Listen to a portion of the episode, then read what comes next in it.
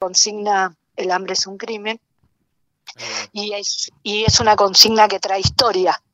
Entonces ayer estábamos muy, muy emocionadas también y emocionados también por volver a, a vernos en esos 15 años atrás reclamando con nuestros pibes y nuestras pibas el hambre es un crimen. Eh, y dio la casualidad, dio la justa casualidad la, la marcha de, que, que, nace la consigna, sale de Tucumán y termina un primero de julio en Plaza de Mayo, justo el día del cumpleaños de la FENAT. Así que bueno, estaba, ah. estuvo muy, muy, muy emocionante. Terrible, me imagino la carga emocional que has tenido eso, aparte de Tucumán, tu provincia, digamos. Sí, sí, es, es, es tremendo, digo, ver por un lado digo es tremendo ver no e, esas fotos de esos pibes y esas pibas en esos momentos y como decíamos ayer eh, es tremendo saber que algunos con algunos pudimos construir poder y con otros los perdimos en el camino. El sistema se los llevó en todas las maneras y formas que tiene de llevárselo.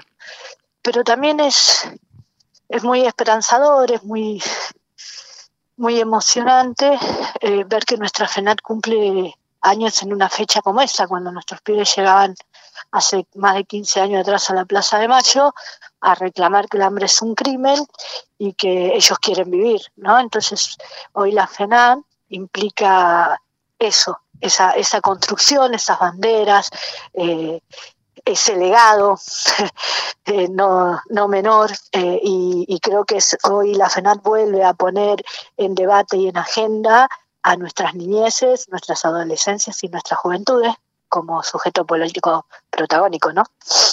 Sí, después de tantos años seguimos diciendo que el hambre es un crimen. Eh, es una triste realidad. Nosotros que los que militamos en el territorio, eh, en los barrios, eh, la verdad es que haciéndolo lo seguimos plasmando en cada bandera, en cada encuentro. Eh, fuertísimo lo de lo de ayer de FENAT. La verdad es que muy, muy, muy fuerte, muy, muy emocionante. Leo, bueno, decirte siempre un placer escucharte. Gran referente del feminismo, Leonor también. Leo, yo te iba a hacer una pregunta, eh, más que nada con respecto a, esto, retomando la, la consigna que es el hambre es un crimen, ¿no? Durante muchos años seguimos gritando que el hambre es un crimen. Durante muchos años seguimos diciendo y vamos a seguir diciendo que hay pobreza y hay hambre estructural en, en, todo el país, digamos.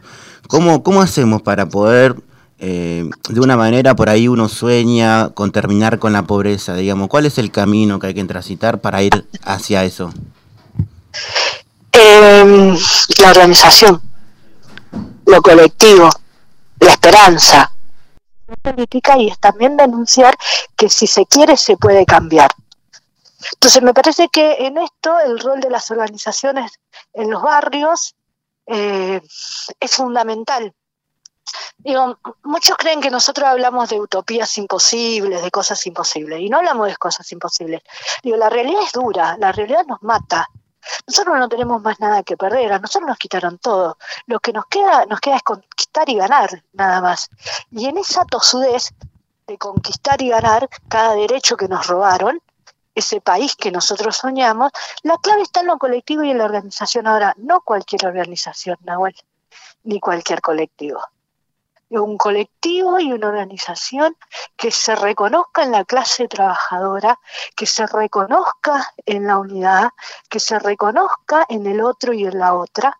Esto que decíamos ayer, con algo tan simple como nadie crece o puede crecer sobre el hambre de otro compañero y compañera digo, no cualquiera, cualquier organización, la, organización que reconozca el rol fundamental que los feminismos en, en, la Argentina vienen a plantearnos hoy y también dentro de nuestros barrios el feminismo popular.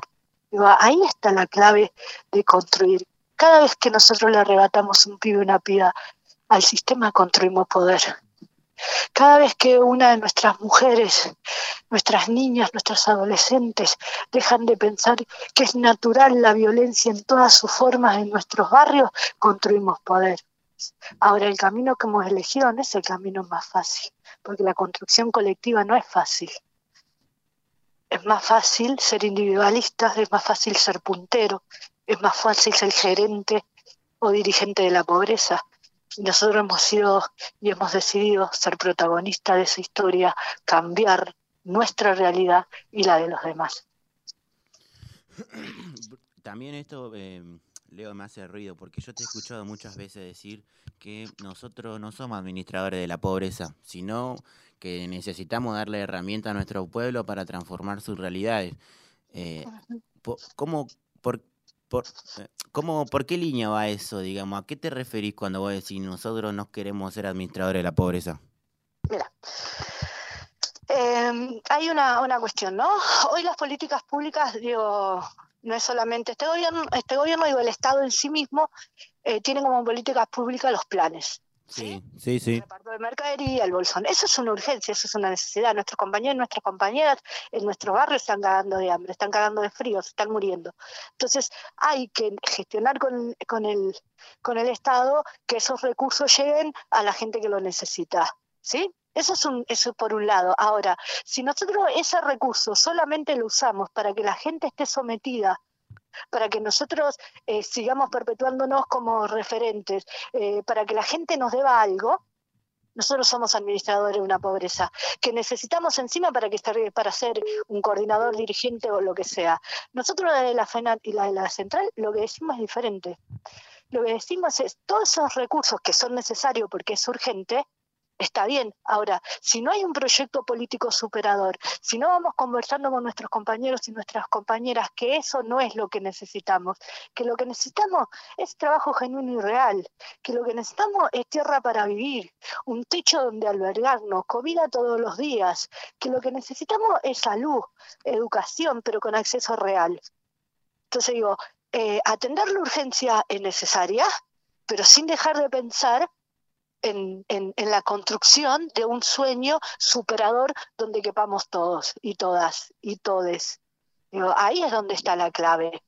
Si nosotros construimos junto al compañero o la compañera, o nosotros construimos por el compañero o la compañera. Si nuestro construir colectivo tiene un porqué y para qué diario, o nuestro construir colectivo tiene que ver con seguir sometiendo a nuestro pueblo a las prácticas más viles y descarnadas de este, de este sistema, ¿no? Una, una, una fácil, Nahuel. El famoso te doy de baja, te doy de alta. Sí, que se escucha mucho, que se escucha mucho. No, te no vas a tal cosa, te doy de baja. Eso es perverso. Con un compañero, 12 mil pesos gana el compañero o la compañera. 12 mil pesos, le dicen planero que vive la... Y encima no se cree que no vamos a Cuba con 12 mil pesos, boludo. Entonces, digo, nos dicen planero, nos dicen vago, nos dicen negro, nos dicen de todo, ¿sí? Eh, por 12 mil pesos por mes. Por eso 12 mil pesos y compañeros y compañeras que le toca, porque según el, puntero, qué sé yo, le toca eh, en otro barrio, en otro lugar, se gasta 12 mil pesos yendo y viniendo en colectivo. Pero tienen que cumplir con las cuatro horas. Entonces, lo que tenemos que ver y lo que tenemos que buscar son alternativas que también nos dignifiquen. ¿no? No es solamente ir a barrer la vereda. Y está bien, y es un trabajo, y está todo bien. Ahora, no es solamente eso, no estamos solamente para eso, no queremos solamente eso. La solidaridad se construye en base a otras cuestiones y otros acuerdos. Necesitamos otros contratos social, necesitamos revertir esta historia. O sea, no, no podemos seguir esperando, no podemos seguir repitiendo aquello que criticamos. Y en esto la FENAL lo discute mucho, por eso decimos no somos este, administradores de la pobreza. Me imagino que me imagino que ahí dentro de la FENAT se deben chocar o con, muchos debates más que la realidad eh, te hace interpelarte todo el tiempo, digamos, y, reinventarte. Eh, sí, así hay algo que dice bueno la FENAT, digo, es, es que vamos debatiendo, vamos encontrándonos, vamos, digo, la unidad no se decreta, vos lo sabrás muy bien. La unidad se construye. Y esa unidad no solo se construye hacia afuera, se construye hacia adentro. Y en esa variedad de, organizaciones y en esa variedad de personas que somos y de sueños individuales colectivamente expuestos, digo, hay una variedad de debates. La FENA tiene, en estos tres años ha crecido, ha crecido impresionantemente a nivel territorial. Nuestro gran salto tiene que ser político. Por eso la, escuela de formación, por eso los talleres, digo, por eso lo, lo que digo, a ver, a mí, yo lo relaciono con ustedes, por ejemplo, yo sigo mucho a la Josefina, ¿sí? ¡Apa! Muy bien. De la, en realidad sigo, sigo todo lo de la FENAD y, y ahí eh, también digo, voy viendo lo de las Josefina. Ustedes tienen debates permanentemente como jóvenes, como, como su realidad, por lo que están atravesando, por lo que están pasando y todo lo demás. Yo digo, bueno, nuestra FENAT va empezando a construir estos espacios de jóvenes y adolescentes y de niños, ¿sí? No está instaurado, no es que venimos de organizaciones de niñez eh, construyendo con la niñez. No, somos una cantidad de organizaciones diversas de absolutamente todo, organizaciones territoriales que construyen con nuestros pibes y organizaciones territoriales donde los pibes no son la parte eh, fundamental de esa construcción. Ahora, yo siempre digo, cuando empecemos a debatir en serio el rol de nuestros pibes y nuestras pibas protagónicos y sujetos políticos, hay que bancársela porque la realidad que traen en los, en los debates, en las asambleas, nuestros pibes y nuestros pibas, de, lo que ellos necesitan, quieren o, perciben, no es la misma que a lo mejor tuya adulto-adulta. Porque digo, atraviesa otra historia y todo lo demás. Entonces, cuando una ve asambleas de compañeras y compañeros eh, porque yo digo cuando empiezo con el compañerito, compañerita, ¿qué compañerito, compañerita? Tiene 20 años, 18 años, 16 años, es un compañero, es una compañera, es un sujeto político, mi compañerite. Este, eh, cuando yo veo esa asamblea, digo, hay que bancarse esa asamblea, de nuestros pibes y nuestras pibas, poniendo en palabra eh, aquello que desean y sueñan. Y hay que hacerse cargo también después de eso, ¿no? Cómo construís ahí con ellos y con ellas estos sueños que traen y que tienen, que son posibles. Y aparte eh, planteando muchos desafíos también, porque muchas de las cosas que plantean los jóvenes los pibes es eh, políticas públicas que no existen por ahí y que la estamos viendo, que es una... Uno dice política pública porque medianamente tiene un piso de formación y sabe que necesita políticas públicas para poder cambiar alguna realidad. Los pibes no lo ven como política pública eh, o por ahí no tienen el concepto tan aceitado. Lo ven como que falta esto, necesitamos esto para estar mejor, digamos, ¿no? Y eso es algo que, que como decís vos, no cualquiera... Eh, no sé si la palabra es la banca, porque de última nosotros en, dentro de STA tenemos muchísimos cuadros y, mucha capacidad de debate y organización, sino también eh, poder llevar adelante y que no quede solo ahí en la asamblea, digamos, ¿no? Ese me parece que es el desafío que hoy eh, está costando, pero que bueno, que lo estamos tomando. Por supuesto, digo, a ver, eh, la primera instancia y, creo que la, la, más difícil, ¿no? Es la asamblea, ir a la asamblea, poner la palabra, poner el cuerpo, poner todo eso. Ahora, todo eso, todo eso, yo digo, cuando yo digo hay que bancársela, no tiene que ver con esto. Hay que ver si nuestra FENAN y nuestra central en esta construcción se banca los sueños colectivos en realidad es una construcción esto, digo, con todos sus errores y todo lo demás. Ahora, cuando nuestros pibes y nuestras pibas entran a asambleas en serio, donde sienten que su voz tiene, eh, tiene, no sé si es validez, pero digo, su voz se escucha, eh, entre ustedes se escucha y se reconocen, el desafío mayor es ver cómo conjuntamente, no quién lo hace posible, ¿no? Qué, qué dirigente, qué dirigenta, qué... No, es conjuntamente cómo esos sueños se van realizando de a poquito. Las organizaciones son, para mí por lo menos, eh, y en mi experiencia de vida así me, así me lo enseñó, nuestras organizaciones son aquellos que soñamos y que nos dijeron que no podemos ser. Si nuestras organizaciones cambian nuestra vida, si nuestras organizaciones cambian nuestra mirada, si nuestras organizaciones cambian nuestra forma de ver, de querer y de sentir en nuestros barrios, eh, es la respuesta. Si nuestras organizaciones no, no nos interpelan, no, no, no nos enamoran, es porque la estamos corriendo por algún lado. Y, y siempre, siempre, donde hay una organización interpela, eh, hay quilombito, dijo el indio. Exactamente. Leo, para ir terminando, y como siempre, un placer escucharte. Em, vos sabés que te, de paso te comentamos y le comentamos a los compañeros y compañeras y compañeros que están escuchando del otro lado que este lunes a partir de las 11 de la mañana va a haber un encuentro patagónico de juventudes que está organizando la Coordinación Patagónica de Jóvenes eh, de la CTA Autónoma. De paso aprovecho para invitarte, después te voy a comentar muy bien cómo va a ser la, cuestión, pero digo, vos sabés que eh, en las reuniones previas que hemos tuvido y mantuvido con respecto a mantenido, perdón, con respecto a la organización del encuentro, uno de los desafíos más importantes que, salió obviamente en la discusión y el debate es cómo hacemos para ir a enamorar a aquellos jóvenes que no conocen la CTA. Me imagino que esto es un tema que la FENAT se debe estar charlando igual para adentro. Es, sí, es un debate que nos vamos el tiempo. Digo, es más, creo que eh, parte de la construcción, ¿cómo haces para enamorar en esta realidad? O sea, ¿cómo haces para decirle a un compañero, una compañera, que es posible vivir diferente? Y yo creo que lo demostrás. Eh, yo creo que, que, el camino vas enamorando con las acciones.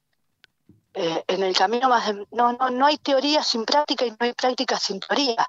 Eh, no importan los marcos teóricos que nosotros tengamos, por más grandes referentes en ese marco que tengamos. Lo que importa es eso que decimos lo llevemos a la práctica y cuando vamos demostrando en la práctica con todos los errores que tenemos, porque tenemos muchísimos, y cuando crecemos eh, vamos teniendo más.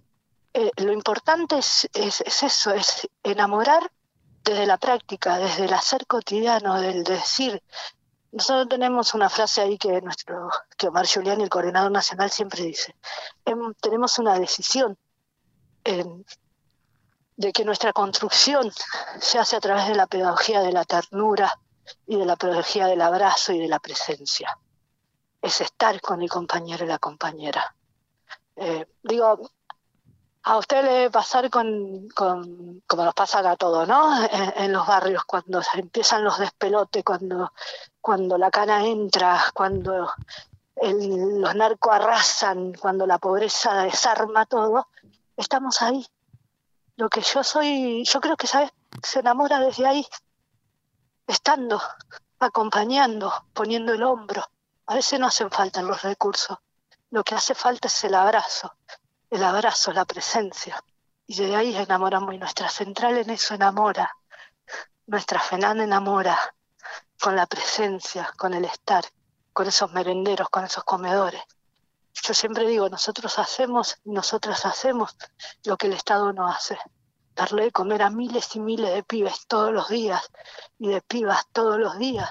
El Estado no lo puede garantizar, nuestras organizaciones lo garantizan ese derecho tan básico y tan fundamental. Y desde ahí enamoramos. Y esa práctica siempre, absolutamente siempre, debe estar atravesada por la crítica para siempre ser mejores y no quedarnos estancados en creernos en los iluminados o las iluminadas. Excelente, Leo. Así también, hay que patear todo, dice el feminismo, hay que dar vuelta al tablero hay que discutir la matiz productiva. Digo, es eso, es eso, es cambiar como pensamos, como sentimos, como miramos. La pobreza tiene algo muy particular.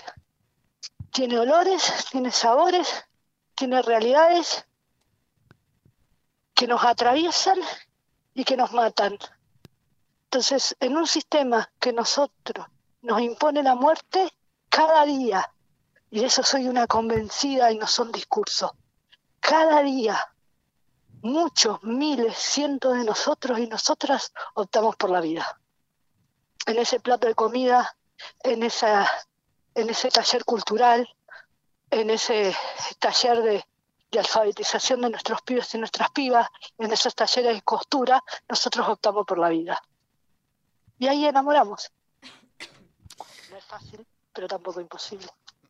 Muchísimas gracias, Leo. Como siempre, un placer escucharte eh, y además uno cuando te escucha eh, se da cuenta que sos una apasionada de lo que haces y que obviamente estás en el territorio poniendo el cuerpo y tratando de que y construyendo un país que nos contenga todos. Así que nosotros desde acá, eh, desde Nani, Nahuel, el equipo que no te la cuenten, te mandamos un fuerte abrazo y ponemos, obviamente, como siempre te digo, este espacio a disposición para lo que nosotros querramos comunicar y construir desde acá.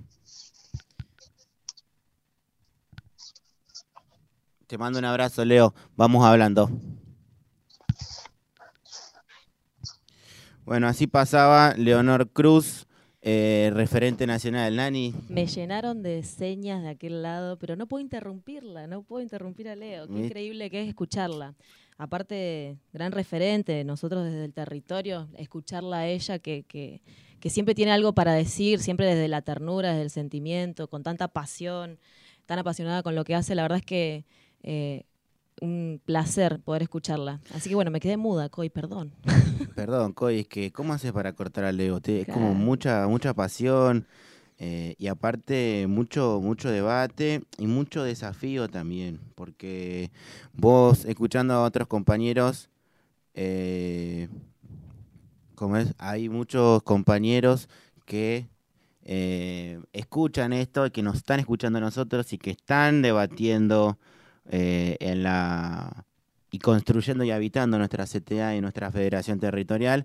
Así que, bueno, Leo, eh, te tenemos acá. ¿Algún último mensaje que quieras dejar? Sí, eh, quiero dejar un, mensaje y un saludo profundo y fraternal a los compañeros y las compañeras de Caleta Olivia de FENAT que día a día construyen nuestra central y nuestra FENAT en el territorio en el sur, así que para ellos que también ayer estuvimos todos juntos viéndonos en, el Zoom, un abrazo fraternal. Buenísimo, Leo. Muchísimas gracias. Seguramente los compañeros nos están escuchando. Hace poco tuvimos a Natalia Garzón acá tirando mucha data y contando todo el laburo que vienen haciendo. Bueno, Coy, vamos a un tema musical y enseguida volvemos con más que no te la cuenten. Es por acá. Breve corte. En minutos regresamos con más información.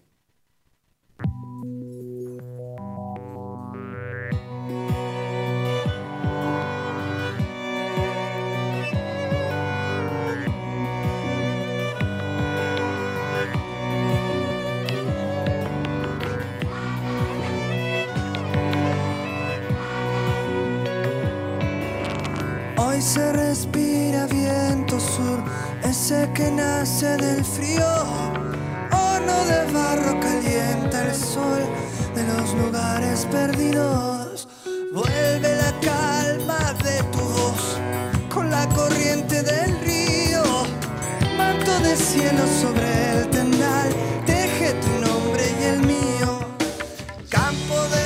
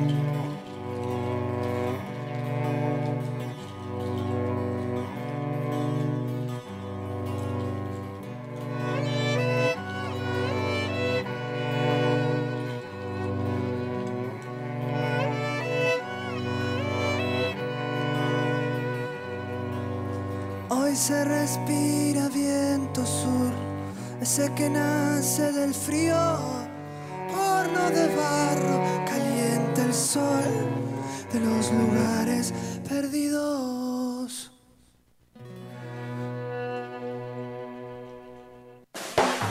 La Pechera, la estación online del estatal.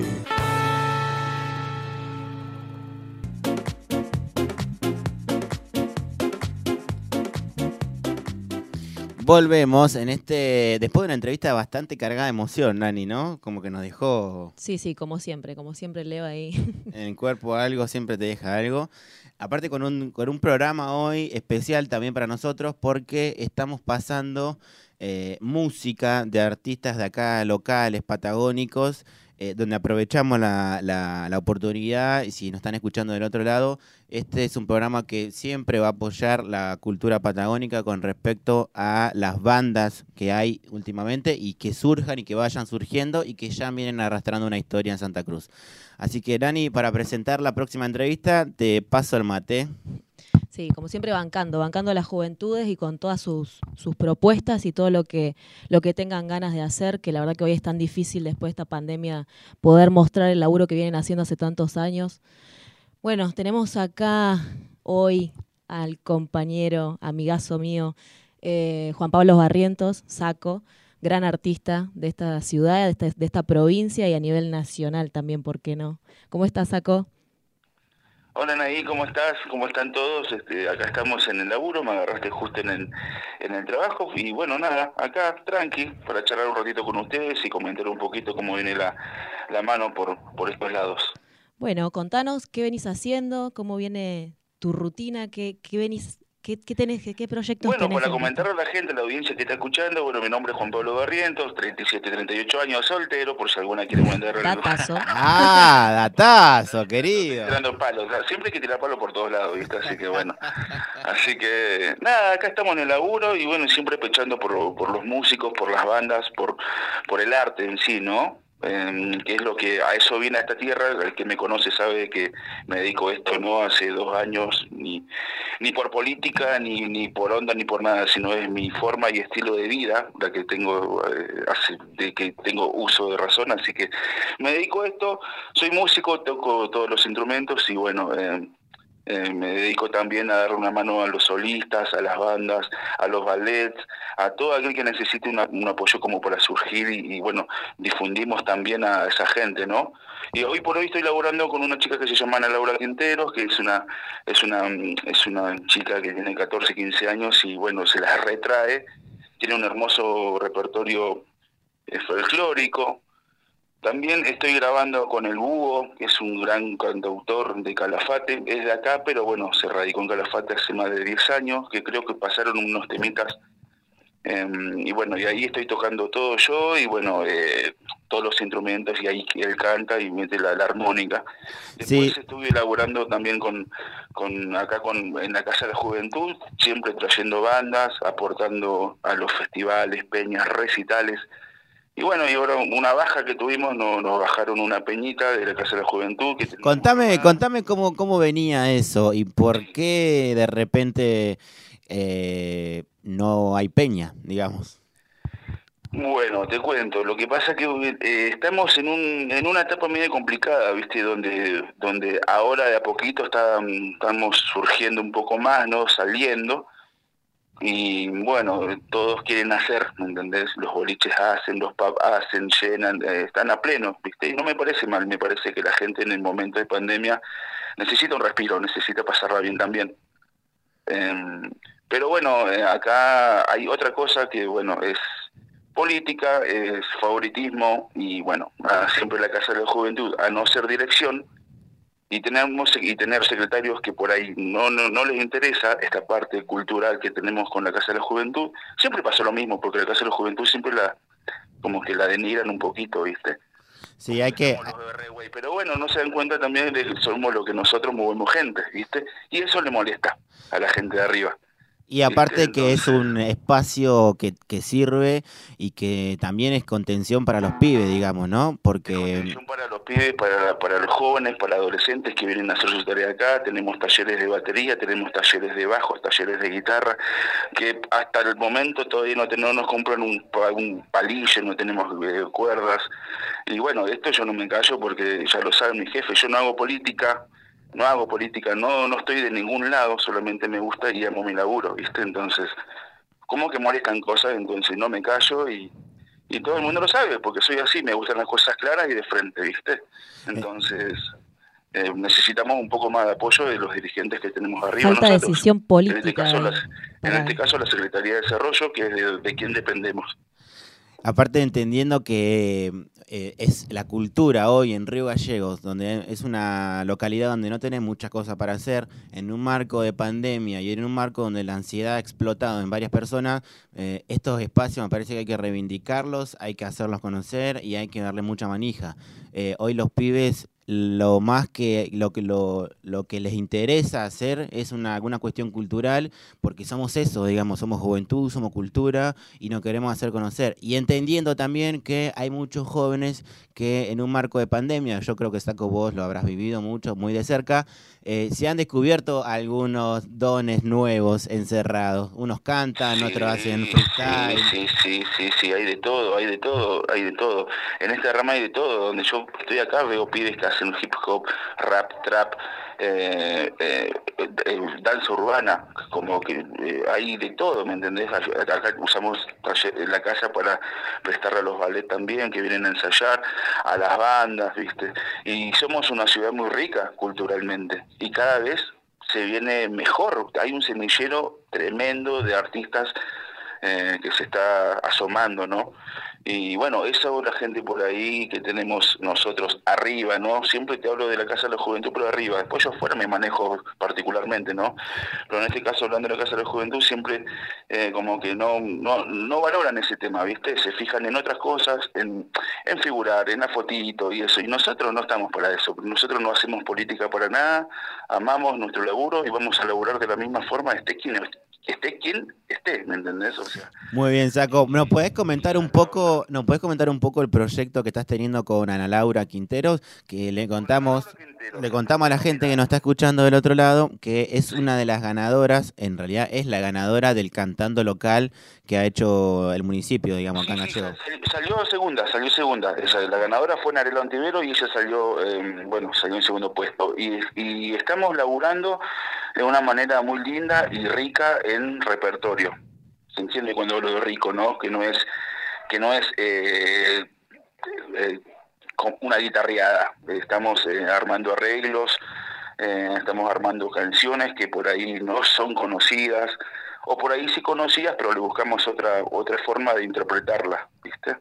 Así que estamos laburando, hay material en YouTube para el que quiera escuchar, se llama Ana Laura Quinteros, y bueno, ahí le estoy grabando todos los instrumentos también, y bueno, ella pone la voz, y bueno, estamos ahí, gracias a Dios, y nos está yendo bien, nos convocan, eh, nos invitan, y estamos con, con ella laburando pleno por ahora, y bueno, y con el Búho, después en Ojo Sony con la sala también, con otros artistas, músicos, bandas también estoy grabando, como Fernando Lopetegui, que es un solista también, después te voy a mandar material de él, Mande, mande, que acá vamos a difundir. Tremendo, seguramente, como todo lo que haces. Che, Saco, contanos, disco para Ana Laura. El disco para Ana Laura está en proceso. El disco para Ana Laura ya tenemos do- cuatro temas adentro y faltan dos para terminar. Y bueno, ya su primer single ya está en YouTube. Su primer single está. Bien, no esperábamos menos. Así que. No eh, esperábamos menos. No esperábamos menos. Saco, va- eh, aprovechamos la oportunidad para tirar un chivo eh, a la gente que nos está escuchando del otro lado. Eh, Ana Laura Quintero junto a Saco va a estar cerrando el gran encuentro patagónico de juventud de la CTA Autónoma con transmisión en vivo a través de la página oficial de la Juventud de la CTA Autónoma Nacional. Eh, para nosotros un gran, gran, gran acto que va a estar, que va a ser muy emocionante porque terminarlo con un cierre cultural como, como es Ana Laura es un algo increíble y aparte que Nani yo te cuento, como lo dijo Saco acá, viene laburando hace bastante, digamos, y, y hay que darle artistas locales. Eh, ¿Algo para decir, Saco? ¿Algún mensaje a los compañeros y compañeras, la gente que nos está escuchando al otro lado? Ya te agradezco a vos por la invitación, agradezco por el espacio, agradezco a la audiencia que está escuchando y bueno, gracias por todo. Siempre agradecido porque hay que darnos maneja entre todos. De eso se trata, ¿no? Compartir la información y los datos que cada uno tiene. Y, bueno, eh, paciencia que todo va a pasar y, en tiempos malos... Nada, buena cara. y la peña la hacemos igual. Y, a pasarla bien, que para eso venimos. Y la vida es una sola, hay que disfrutarla y hacer música siempre. Exactamente. Bueno, terminamos y esta entrevista que ha tenido mucha información. Aparte, Saco tiró mucha actividad que está haciendo la Casa de la Juventud, también acá de Río Gallegos, y toda la actividad que está generando él ahí adentro, eh, que también es información valiosa para los jóvenes y jóvenes que nos escuchen del otro lado. Ahora terminamos y cerramos esta entrevista con un tema de Ana Laura Quinteros, que acá nuestro operador, el COI, va a poner. Así que, Saco, desde ya decirte que tenés a disposición este, esta trinchera de comunicación para comentar y ir eh, comunicando todos tus proyectos y todos los que vamos a ir haciendo en un futuro. Muchísimas gracias chicos y bueno, estamos en contacto y seguramente que nos vamos a ver pronto. Bueno, el lunes ya nos vemos con Ana Laura y vamos a llevar eh, al bombisto, vamos a hacer tres. Ah, muy bien, muy bien. Vamos, va a haber bombo, guitarra y una voz angelical eh, para pasar un buen, terminar un buen, un buen evento. Muchísimas gracias, Saco. Vamos a este cierre de esta entrevista con Flor de Campo, de Ana Laura Quinteros. Seguí informado, seguí con nosotros en la radio estatal. Que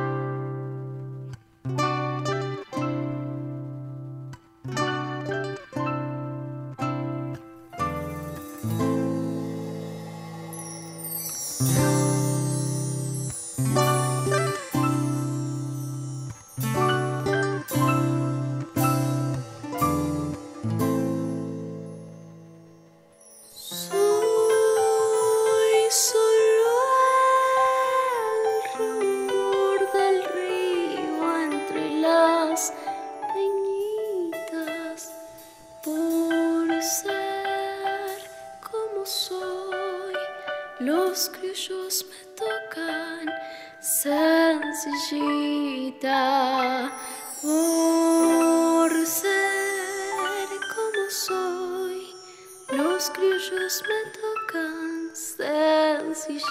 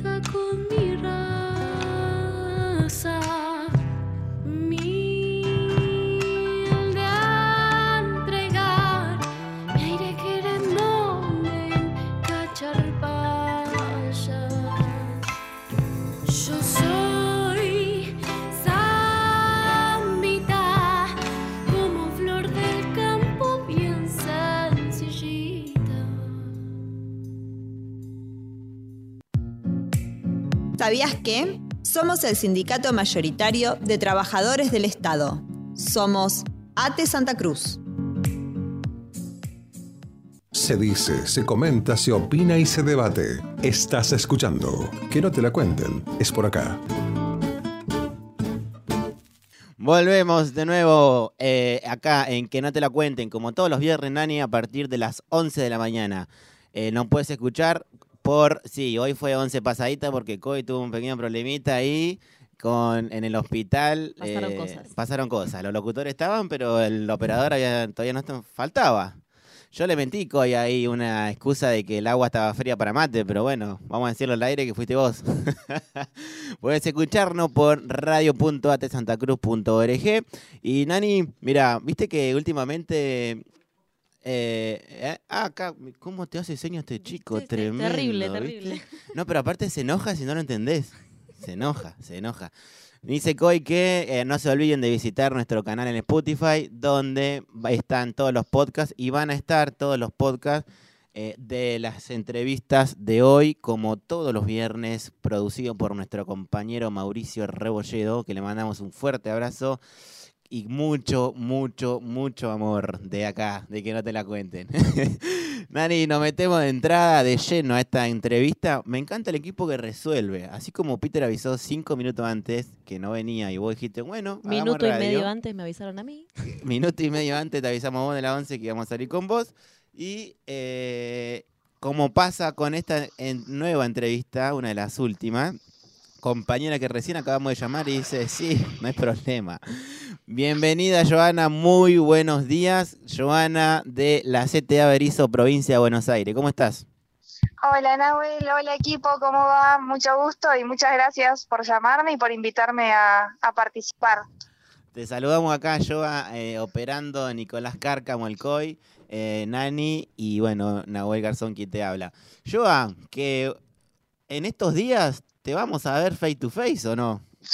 Y la verdad que sí, espero que me estén esperando con pisos a la parrilla como prometieron, pero, pero ahí estaremos, bancando a la CTA y este proyecto que organiza la Regional Patagónica. Pero pedite un asado, yo. Qué laucha este compañero. No, no, por acá asado no, pero bueno, eh, para la próxima un asado vegetariano puede ser. La compañera vegetariana, claro. Ah, claro, eso lo eh, explica todo. Compañero. Le dije que acá tenemos la cultura del vegetarianismo porque Olga, nuestra secretaria general, nos tiene acostumbrados, digamos. Sí, claro. Joa, eh, bueno, aprovechamos a invitar al encuentro patagónico del lunes eh, a partir de las 11 de la mañana vía Zoom con una modalidad presencial y virtual mixta. Pero Joa, comentanos un poco el laburo que viene haciendo la CTA Berizo ahí con todas las postas de vacunación, eh, bueno, la militancia del manifiesto por el trabajo la soberanía y la producción y todos los debates que viene haciendo la coordinación de jóvenes. Eh, Bueno, gracias Nahue de nuevo por traernos acá a Berizo, aunque pronto estemos por la Patagonia, pero la realidad es que se viene trabajando muy fuerte, eh, sobre todo lo que es la promoción de la salud. Desde las postas de vacunación se vienen participando los detectar y recibiendo capacitación para que les compas eh, ya estén hisopando, así que hoy por hoy están hisopando los compañeros de, del territorio eh, que venían desde febrero recibiendo las capacitaciones, así que contentes en realidad de, de poder ser parte de la campaña de vacunación y poder acompañar a que el Estado esté presente en todos lados, eh, como bueno, desde la CTA defendemos todos los días. Eh, y por otro lado, bueno, otros proyectos que tienen que ver a nivel productivo, lo que es huerta y demás, se viene instalando muy fuerte y bueno, el sostenimiento de, lo que es comedor y, olla, o sea, y la, eh, ¿cómo es esto? Perdón. Y lo que es la copa de leche, más allá de también algunas otras actividades recreativas que se vienen pensando, porque obviamente las niñeces necesitan contención en esta pandemia y, y tenemos que estar ahí también. Eh, recordamos a. Bonani, ¿tienes alguna pregunta? No, no, me dice. Me quedé Eh, pensando, me quedé pensando, eh, el tema de la huerta, eh, qué importante que es revalorizar eh, la tierra, ¿no? Nuestra tierra y todo lo que pro- podemos llegar a producir de ella. Si hoy realmente produciéramos en la tierra todo lo que podríamos, lo que deberíamos, no habría tanto hambre.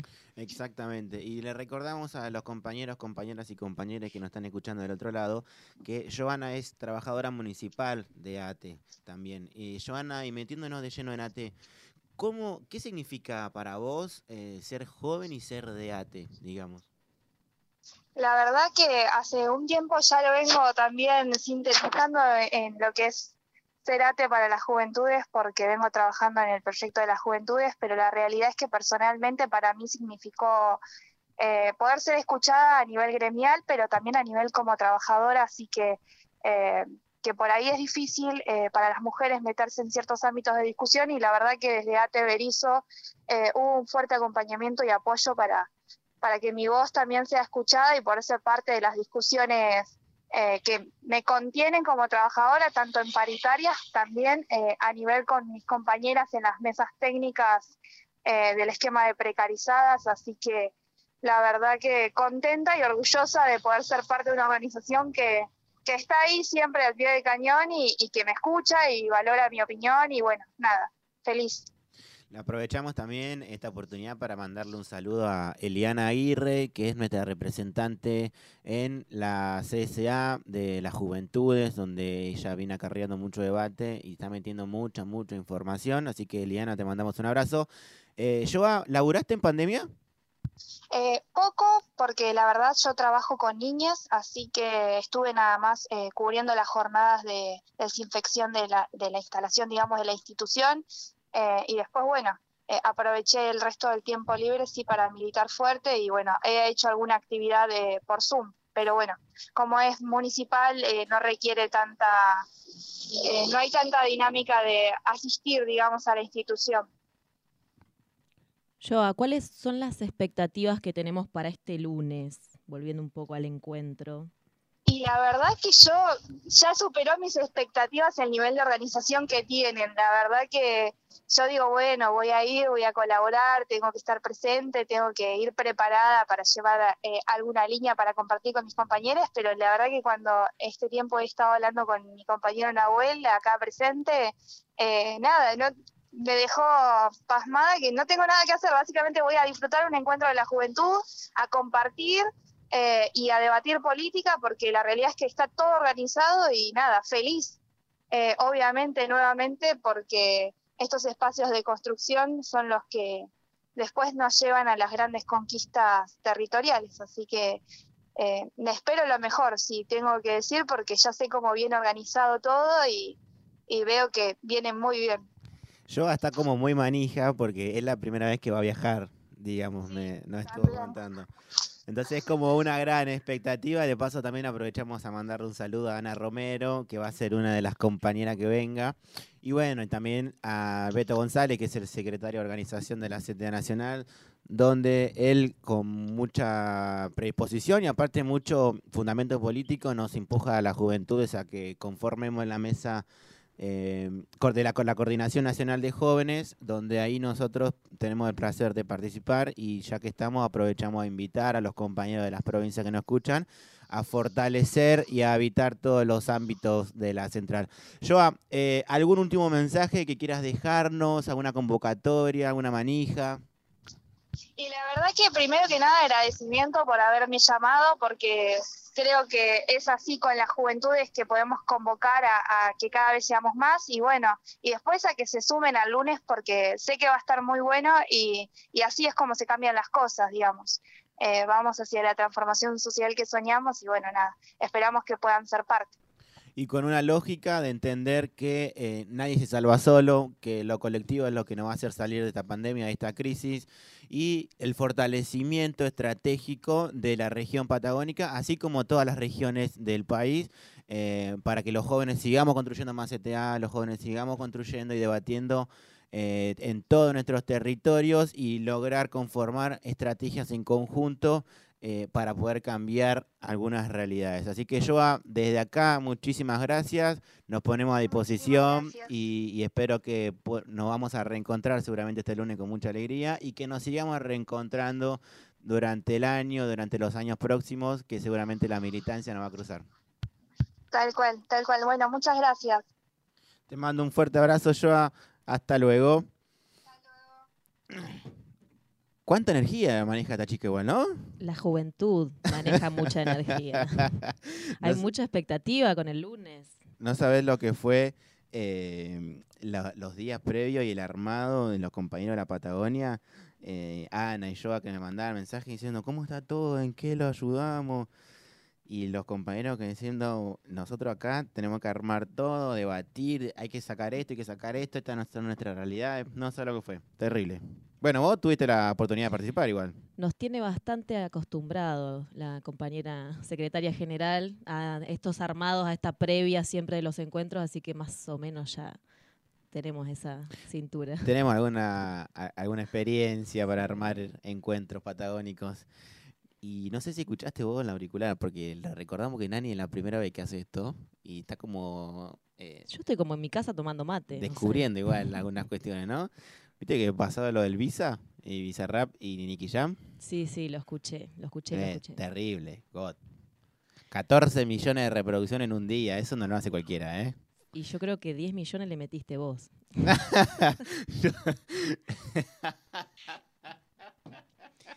Una reproducción más, una reproducción más, dijo. acá en todo el sindicato lo escuchamos porque el estudio se escucha en todo el sindicato. Ay, me hizo reír. bueno, Coy, eh, ahora compañeros y compañeros, eh, hemos llegado casi, casi, casi, casi al final de este programa de radio de Santa Cruz, que no te la cuenten por eh, perdón. No se olviden de visitar nuestra página web donde va a estar todos, está toda la información de los nuevos artículos homologados del convenio colectivo de trabajo eh, de salud y acuérdense que la Secretaría de Prensa está por largar algún material eh, con respecto a estos nuevos eh, artículos homologados para recorrer y llevar el debate a cada hospital y puesto sanitario de la provincia. Nani, obviamente como este programa nos tiene acostumbrados, acostumbradas, acostumbradas, vamos a cerrar con una compañera de lujo, con nuestra máxima referente a nivel provincial y podemos decir, y me voy a animar a decirlo, una de las referentes nacionales que tiene que tienen las mujeres y el movimiento feminista dentro de nuestras organizaciones, pero aparte una de las mujeres más importantes en la provincia de Santa Cruz, teniendo en cuenta que llegar al sindicalismo, que es un ámbito de varones, que una mujer esté representando al sindicato mayoritario de la provincia, como es ATE Santa Cruz y todo lo que significa, eh, no es para menos, ¿no? Claramente. Así que eh, con, e, ah, ya estamos, perdón, con nuestra compañera secretaria general, Olga Reynoso. Olga, ¿cómo estás? Te saludamos en vivo. Nani y Nahuel en esta oportunidad y Coy operando como siempre. Hola, buen día, compañeros y compañeras. Qué lujo tener una compañera ahí 50 y 50 venía siendo como el 100% y no había ni siquiera cupo, ¿no? Así que me alegro, me alegro, aprovecho a saludar a los compañeros y compañeras que están escuchando la radio a través de las redes sociales, pero bueno, también felicitar ahí a, a Nani que nos está representando, es así, nos representa en, algún momento en ese lugar. ¿Cómo? En algún momento íbamos a entrar. Acá estamos. Muy bien. Bancando. Ah, eh, es así, a veces a los codazos, a veces este, eh, generando o llegando a consensos, este, y esto funciona de esta forma, siempre en el marco de la perspectiva política eh, que tenemos, ¿no? Creo que mm, la escuchaba Joana, eh, no escuché más temprano, pero sí la alcancé a escuchar a, a Joana y es así como lo plantea, ¿no? Los jóvenes ingresan a las organizaciones, a veces las organizaciones que tienen los espacios, pero hay otras veces que la organización hay que hacerse espacio. Y como bien decía la, la abuela en la presentación, dentro de nuestras organizaciones también nos tuvimos que ir haciendo los espacios, pero hoy creo que conformamos un movimiento político, ideológico eh, y hasta de pensamiento hacia adentro de nuestras organizaciones que marca una línea política estratégica rumbo a la democratización, consolidación de los debates hacia adentro de las organizaciones. Digo, las mujeres y el movimiento de mujeres hacia adentro, ¿no? Y le escuchaba Joana y, y los jóvenes han planteado la misma impronta. Queremos ser parte de un debate y recordaba también, recordaba también, no me quiero ir de los jóvenes, primero no sé cuál va a ser la pregunta después, pero... No se haga drama, compañera, usted haga lo que, lo que quiera. no, que, que, que Santa Cruz ha sido particularmente una de las provincias en el último tiempo que ha tenido fuertemente una impronta de jóvenes y de mujeres. ¿Será porque nos tuvimos que, hacer cargo, en el buen sentido hacer cargo, ¿no? Asumir responsabilidades, tanto en ATE como en CTA, siendo jóvenes, ¿no? Alejandro en ese momento tenía 29 años y haciéndose cargo de una organización que después obviamente creció y creo que esa es la lógica. Lo de los jóvenes no tiene que ver con una cuestión biológica y etaria, tiene que ver con una visión política y estratégica para transformar lo que existe. Ahí empieza la revolución, la revolución de adentro en los jóvenes. Vuelvo a decir, no con una cuestión de edad, sino eh, con esas ganas de transformar y así lo hicimos, ¿no? A pesar de que eh, a veces no contábamos con estructuras tan grandes como las que contamos hoy, o no nos conocíamos con compañeros y compañeras de organizaciones distintas como conocemos hoy, no teníamos un trabajo de territorio en toda la provincia como lo tenemos hoy, eh, lo cual no solo que habla que esas ganas de transformar como jóvenes logró consolidar las organizaciones nuestras, donde hoy vemos que son cinco veces más grandes de las que eran en ese momento. Y eso tiene que ver con los jóvenes, eso tiene que ver con las mujeres, tiene que ver ni más ni menos que con la transformación revolucionaria de los de las estructuras para que no se queden en el tiempo, no se queden fijas, no se queden congeladas, fuera de época, sino que vayan caminando, construyendo, transformando a la par de lo que se transforma la sociedad, ¿no? Eso lo quería como plantear de cara al lunes. Exactamente, y aparte entendiendo y analizando y eh, viendo nuestra historia también, ¿no? Desde Ate, Ate Santa Cruz surgió desde el solcabón de la mina en Río Turbio y hoy, eh, en aquella época, y hoy estamos hablando de un sindicato mayoritario que discute política en tal agenda y con una fuerte impronta feminista. Sí, recordemos que, que ATE en la provincia de Santa Cruz se instala con los compañeros telepostales. Después, sí, con Río Turbio en la empresa este, carbonífera estatal. Eh, después vino toda esa ola, obviamente con la misma ola del país, donde las empresas del Estado se creaban y fortalecían desde una visión estratégica de un Estado empresarial, ¿no?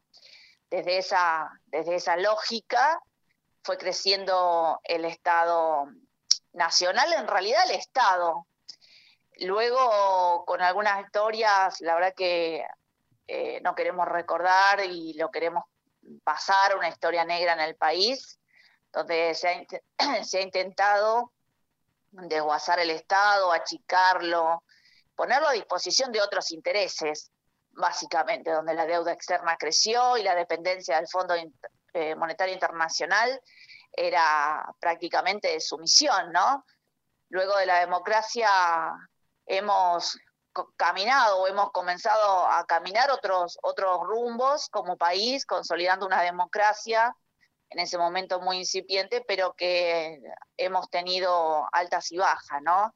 Creo que Menem vino a consolidar o a terminar ese trabajo que, que comenzaba en la dictadura militar, pero que este, logramos con la lucha, este, obviamente pasándola mal, pero con la lucha de los trabajadores en la calle, que ese proceso se, se corte, se termine, se trunque, eh, aunque después vino Macri, intentó rematarla, ¿no? Creo que mm, hemos entendido por dónde caminar en la historia, pero también por dónde caminar en nuestras luchas. Que la derecha viene y intenta que no seamos parte de ninguna discusión y protagonistas de ningún proceso y que eh, traccionando con esta revolución que tienen los jóvenes, que tenemos las mujeres, luchamos contra esa, contra esa lógica, ¿no? Si hablo lento, quiero disculparme, pero es que estoy bajo efectos de medicación saliendo de COVID, así que quizás le ponga un poco más de energía. No, pero está bien, Olga, está, perfecto. claro, le informamos a los compañeros y compañeras y compañeras del otro lado que nuestra secretaria general estuvo aislada eh, por COVID eh, y contacto estrecho ahí en casa, con todo lo que significa laburando desde casa, haciendo que esta estructura siga funcionando. Pero más allá de hablar lento, Olga, eh, nos hiciste laburar desde la virtualidad, ¿eh? una semanita movida, movida, bastante movida. Eso está bueno. Eh, A pesar de que uno no esté, la organización es el que continúa. Y eso está bueno porque hay equipo de trabajo. Exactamente, y encima preparando todo también para la asunción de nuestra compañera cuadrazo de esta ATE Santa Cruz, Sandra Sutherland, en el Tribunal de Disciplina este lunes. ¿Cómo se vivió ese proceso, Olga? Teniendo en cuenta que eh, ATE está dando ese pasito hacia ocupar los puestos institucionales dentro de áreas estratégicas del Estado para seguir defendiendo a los trabajadores y trabajadoras? Bueno, siempre dijimos que los trabajadores y las trabajadoras o este proceso, este movimiento obrero, tiene que ir a los lugares donde verdaderamente se toman decisiones. Ese es el proceso y el sueño que todos tenemos de gobernar y de gobernarnos una por todas desde los trabajadores con la centralidad de los trabajadores, ¿no? Y así lo hicimos bien eh, que es la, la Verde Anusate hace muchísimo tiempo, no solo consolidando la organización, sino también jerarquizándola institucionalmente, consolidando este proceso que hemos llevado adelante hace un montón de tiempo, este, de la mano de Alejandro Garzón también, que fue el compañero secretario general de ATE que inició este proceso, ¿no? Y que eh, en algún punto fue ese conductor de hasta poder llegar a estos, a estos espacios. Hoy tenemos el lujo y el orgullo de ocupar esa vocalía en el Tribunal de Disciplina, que es del gremio mayoritario. Esa ley es de hace muchísimo tiempo y hace muchísimo tiempo que no se ocupa esa vocalía. Por ende, sabemos lo que significa el Tribunal de Disciplina, donde llegan los expedientes y se toman decisiones que tienen que ver con los trabajadores y las trabajadoras, no teníamos la voz de los, de, de, los trabajadores este, y no teníamos defensa, ¿no? Esta, esta, esta cuestión de que se llegan a lugares y no está la voz de los trabajadores en defensa de los derechos de los mismos. Creo que es muy importante, es histórico para nosotros y para nosotras, y que sea nuestra compañera Sandra Sutherland quien vaya y que ocupe ese lugar, para nosotros es sumamente o doblemente, y que sea una compañera mujer, que sea doblemente este, un orgullo. Así que vamos rumbo a ese proceso con la presencia de los secretarios generales de todas las seccionales y delegaciones y algunos invitados más van a estar presentes para poder asumir el día lunes a las 10 de la mañana a las, eh, afuera del Tribunal de Disciplina. Ahí la estaremos acompañando para recibir el instrumento legal que le va a dar este, la, apertura a poder tomar sesión de, la vocalía, ¿no? Y en este tiempo de aislamiento que estuviste encerrada, Olga, eh, cuidándote obviamente la salud ahí de tu familia y lo que viven con vos en tu casa, y la tuya también, ¿por qué no? Eh, estuviste manejando muchas redes sociales, eh, te estuvimos viendo, y en esta línea del Tribunal de Disciplina también estuvimos viendo que has compartido, publicado algo eh, con respecto a los eh, la gente de Cambiemos que se estaba eh, poniendo en contra de la asunción de nuestra compañera Sandra, ¿no? Sí, lo hicieron eh, no solo en las comisiones, sino también a la hora de votar el proyecto, que es un proyecto que viene de los trabajadores, es un proyecto que viene de una organización sindical que tiene sus conducciones electas por el voto directo y secreto, y es el gremio mayoritario de la provincia. Eso es lo que llama la atención. Por lo menos a mí me llamó la atención, que quieran silenciar por cualquier medio, de cualquier forma que les esté a su alcance, la voz de los trabajadores como lo hace en la localidad de La Cera, Carambia, este, como lo hizo Macri en su momento. Eh, creo que la modalidad que utilizan para no generar ámbitos de fortalecimiento y derecho a los trabajadores es esto, invisibilizándonos, no permitiéndonos, eh, tirando todos los proyectos a la baja. Esto es lo, por lo menos lo que yo quise resaltar en un posteo. Y además que no es casualidad que una diputada se levante y se vaya, el otro diputado se abstenga, eh, perdón, dos diputados se abstengan, no es menor, digamos, este, por parte del espacio de Juntos por el Cambio. Y lo hicieron saber, como decía recién, en las comisiones, pero también en, en la Cámara. O, también lo decía, quizás lo que le molesta es que sea una mujer quien vaya a esos lugares.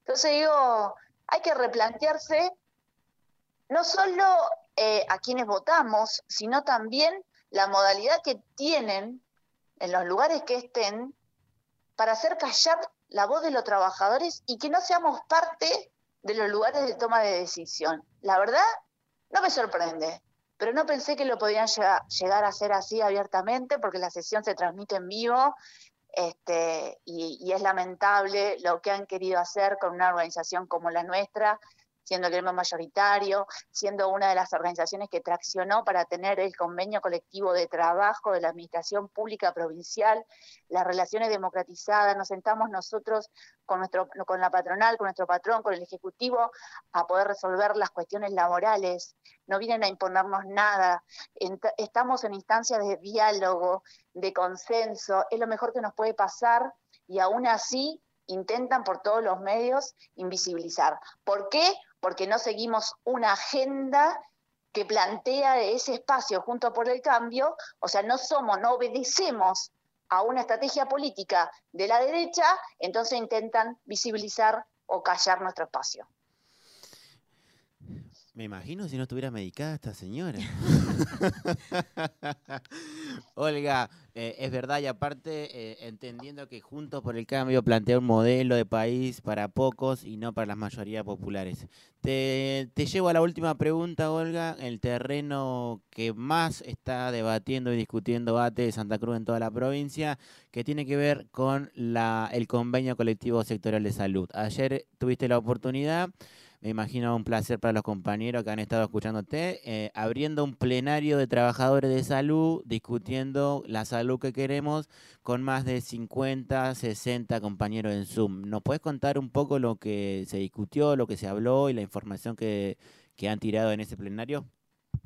Sí, primero, este, la verdad que se resaltó un montón el trabajo que se viene haciendo en la, en la Coordinación Provincial de Salud, con compañeros de todos los hospitales, de todos los centros de salud, de todos los puestos sanitarios. Vienen haciendo un trabajo de debate, de aportes, de lectura, de, búsqueda este, de legislación, pero también en la búsqueda de, la sistematización de las realidades de cada lugar y han podido plasmar en una propuesta todo lo que se va discutiendo y aportando a la letra del convenio colectivo sectorial. Y para nosotros es un orgullo y además nos, llena, nos llena de satisfacción poder generar estos espacios de debate cuando no lo podemos hacer de forma presencial, pero lo tenemos la herramienta que es la virtualidad, de encontrarse nuevamente con compañeros de toda la provincia de hace muchísimos años, que son los compañeros de, de salud, obviamente lo primero que teníamos que hacer era el reconocimiento contundente de parte de nuestra organización sindical hacia esos compañeros que están sosteniendo y están peleando cuerpo a cuerpo con esta pandemia. Lo hicimos ayer eh, por medio de aplausos, por medio de, hablar y de reconocerles, pero también eh, se, rescató y se resaltó la tarea que vienen llevando haciendo nuestros compañeros eh, paritarios en el debate y la discusión para poder lograr acuerdos y consensos y que esto no se trabe y que verdaderamente después de tantos años podamos tener un convenio colectivo sectorial de salud que este, jerarquice las tareas y las funciones de nuestros compañeros y compañeras. Además de que entraron muchísimos eh, compañeros y compañeras de toda la provincia, el debate fue muy lindo, porque además fue este, plantear cosas, sacarse dudas, y obviamente lo que se replanteó es este, volver a elegir delegados en los sectores de trabajo, tener nuestros compañeros delegados de condiciones y medio ambiente, eh, laborales, este, poder generar una cartilla que pueda pueda este, sintetizar todos los derechos que vamos consiguiendo y obviamente ir por la discusión de la carrera este, única de salud que tiene que ver con ir eliminando estas leyes que nos dividen adentro del sistema, que es la 591, que es la 1200 y la 1795, que sea una sola carrera para todos, reconociéndoles sus tareas y sus funciones, eh, y que se pueda incorporar más derechos o por lo menos reglas claras para las eh, profesionalizaciones, para las recategorizaciones, para que él pueda, el compañero pueda transitar su vida laboral y llegar a jubilarse con el mayor beneficio en esta carrera, porque son quienes sostienen hoy y no sabemos cuándo va a terminar, y no porque estemos en pandemia, sino que vienen sosteniendo hace muchísimo tiempo y a veces en condiciones eh, muy complejas la salud de toda la población. Cuando en todo el país estamos resistiendo con los aumentos de salario, resistiendo para que paguen el bono nacional, resistiendo en las rutas para que se reconozcan las funciones adentro de los hospitales. Nosotros acá estamos dándole derechos a los compañeros, estamos discutiendo convenios colectivos de trabajo que pone un piso de derechos, pero también jerarquiza la función de nuestros compañeros. Así que eso es porque tenemos una organización que está en todas las localidades, que construye y crece todo el tiempo, que genera propuestas desde, el debate de los compañeros, eh, que brinda o que abre estos espacios para la discusión y que no tenemos dudas que vamos a poder lograr el cierre de este convenio colectivo de trabajo poniendo este piso de derecho y gobierne quien gobierne, eso no lo puede cambiar nadie, porque son conquistas de la clase trabajadora, son conquistas de los convenios colectivos de trabajo y son conquistas de una organización como la nuestra, mayoritariamente también en el sector salud. Así que eso no se regala y los compañeros ayer lo hicieron saber. Buenísimo, Olga, muchísimas gracias. Eh, siempre tan clara. Eh, y aparte con reflexiones que, el que te escucha, seguramente las compañeras, compañeros y compañeras que te escuchan del otro lado, seguramente eh, entienden y, están escuchando y saben para dónde tenemos que seguir yendo, como siempre cada vez que, vos hablas. Eh, Olga, vamos cerrando. La verdad que después de un programa cargadísimo de información, eh, y el primero de julio, seguramente que ya lo sabés, eh, pasó a la inmortalidad el compañero Perón, si se quiere decir. ¿Hay una reflexión en Marco y en esa línea? No, creo que obviamente este, uno viene de cuna peronista, pero para la clase trabajadora, eh, Perón vino a consolidar espacios donde poder discutir más derechos para los compañeros y compañeras eh, ya con historia de lucha en el país, pero que eh, pero lo que hizo institucionalizar un movimiento que tenía que ver o era la columna vertebral el, el movimiento obrero, ¿no? Y eso quedó para la historia casualmente porque somos los trabajadores y las trabajadoras quien tenemos ese poder de transformar, pero también somos los protagonistas de la ampliación de derechos y eso eh, Juan Domingo Perón lo hizo, eh, lo plasmó, digamos, lo institucionalizó, tomó la decisión política de abrir esas estructuras, de abrir espacios, de abrir instituciones para poder poner centralidad en la clase trabajadora, el movimiento, pero también la construcción de una patria justa, libre y soberana, con desarrollo productivo, con plan quinquenales que planteaban un Estado empresarial, con, con, estrategias políticas concretas para pleno empleo, para el trabajo decente y obviamente para la seguridad social de todos los trabajadores y las trabajadoras. ¿Cómo no vamos a recordar ese día y obviamente va a quedar para toda la historia. Muchas gracias, Olga, y seguramente hasta el próximo viernes. Muchísimas gracias a ustedes, un abrazo a todos y que bueno, que este espacio de difusión siga creciendo y eso lo van a hacer, este, lo están haciendo ustedes de la mejor forma. Así que un abrazo grande y un saludo a todos los compañeros que están escuchando.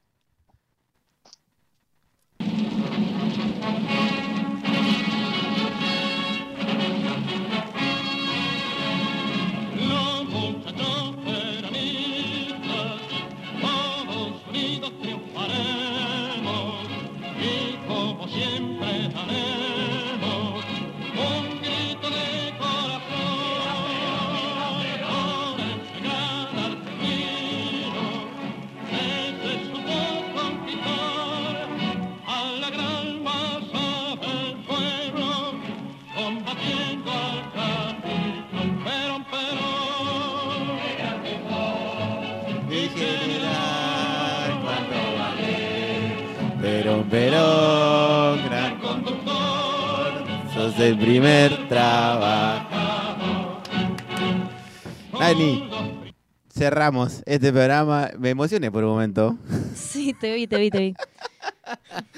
Compañeros y compañeras y compañeros, llegamos al final de este programa. Hoy con una nueva adquisición, no sería, no sé si sería la palabra adquisición, pero con una nueva voz que le da. Qué difícil, qué difícil esto, qué difícil es. ¿Viste? ¿Viste vos que nos decías, che, si es cuestión de sentarse a hablar? No, no, no, jamás, jamás. Pero bueno, sí, es difícil, es difícil. Es difícil banco, porque, banco acá el equipo. porque aparte también es una responsabilidad política estar acá detrás del micrófono.